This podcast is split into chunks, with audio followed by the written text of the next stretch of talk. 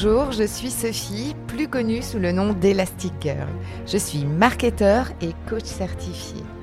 Mon super pouvoir est d'accompagner les personnalités atypiques à développer un environnement écologique pour exprimer leur singularité et retrouver toute leur puissance de création.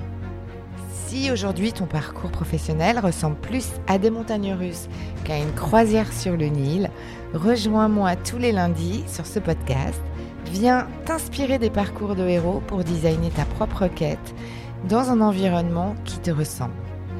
Et si tu es à la recherche de pépites, de retours d'expérience de mentor et d'une bonne dose de décalage, tu es au bon endroit. Alors c'est parti, on embarque pour ta nouvelle aventure.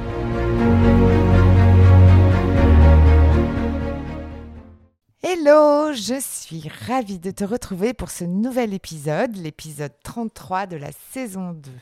Alors aujourd'hui, j'avais envie de te parler d'un sujet qui crée souvent des tensions en entreprise et qui nous concerne tous, à savoir comment créer des relations de collaboration au sein d'une équipe, ce que l'on appelle aussi la cohésion.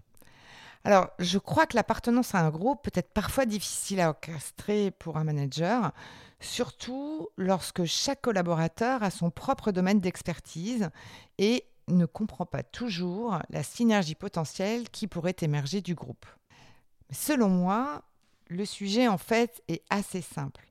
J'ai la croyance qu'une équipe qui fonctionne bien doit mettre en place deux flux totalement symétriques, à savoir d'abord que chacun puisse s'enrichir du groupe, donc ça c'est le besoin de croissance de chaque euh, collaborateur, mais aussi que chacun puisse enrichir le groupe. Et là, ça répond vraiment aux besoins de reconnaissance.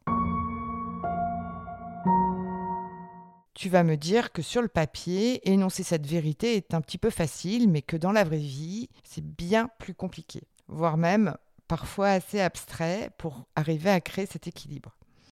En plus, ce qui se passe assez souvent, et en l'occurrence dans des fonctions transversales, c'est que tous les collaborateurs d'un même groupe n'ont pas forcément les mêmes ambitions, les mêmes valeurs, les mêmes rapports à la promotion, le même niveau de compétence ou même encore la même capacité de partage. Alors comment est-ce qu'on peut harmoniser tout ça? Alors moi, je me dis que spontanément, le mot magique pour gérer tout ça, ça serait l'empathie le fameux mot casse-figure que tout le monde emploie à tort et à travers pour résoudre ses problèmes managériaux et ses tensions d'équipe, sans toujours d'ailleurs y associer le même sens. Alors, à force de creuser dans la littérature scientifique, j'ai un peu éclairé le sujet et je suis tombée sur les neurones miroirs. Alors, je vais t'expliquer comment ça marche. Commençons par une petite parenthèse dans ta tendre enfance. Quel a été le mécanisme que tu as mis en place pour apprendre à marcher?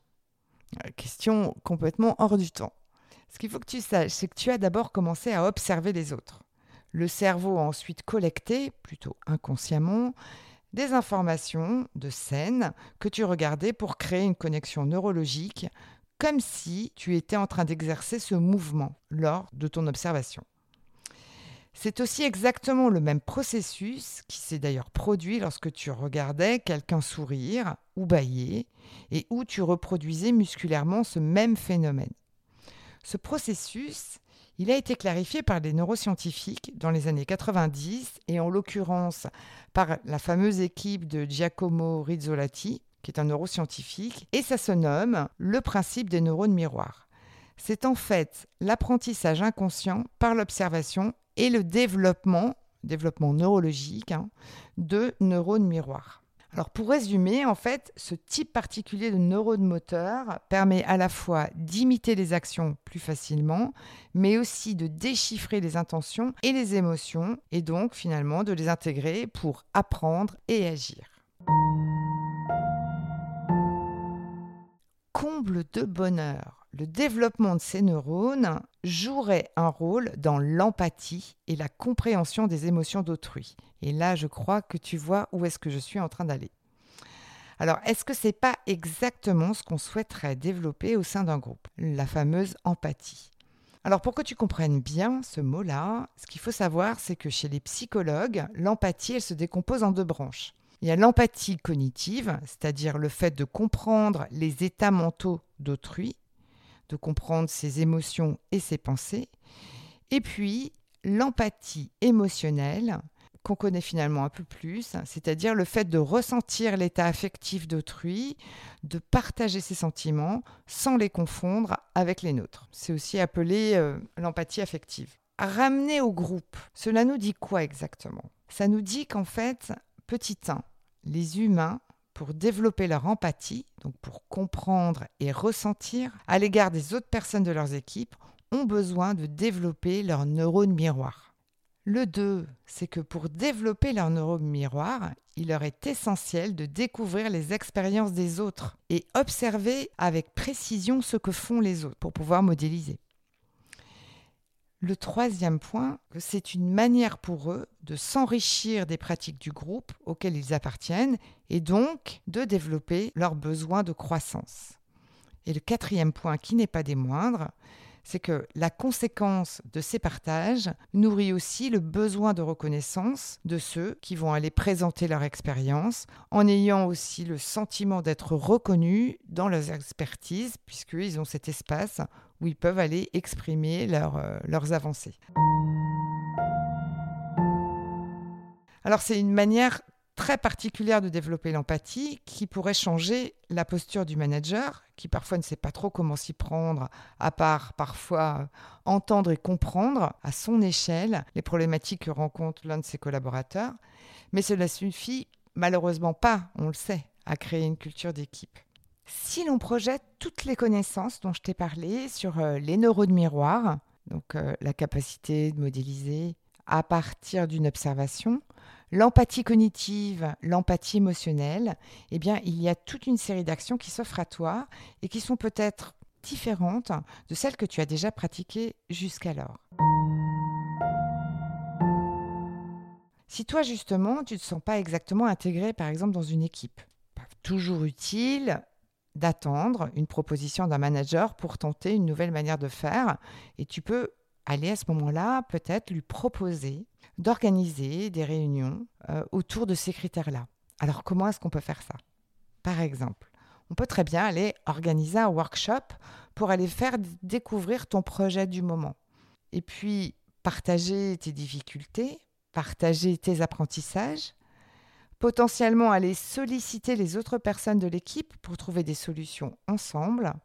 Et là, c'est exactement ce que l'on va activer euh, dans ce que l'on connaît, dans des groupes éphémères de co-développement. C'est aussi ce qu'on développe dans les équipes agiles, celles qui développent des frameworks de rétrospective par exemple.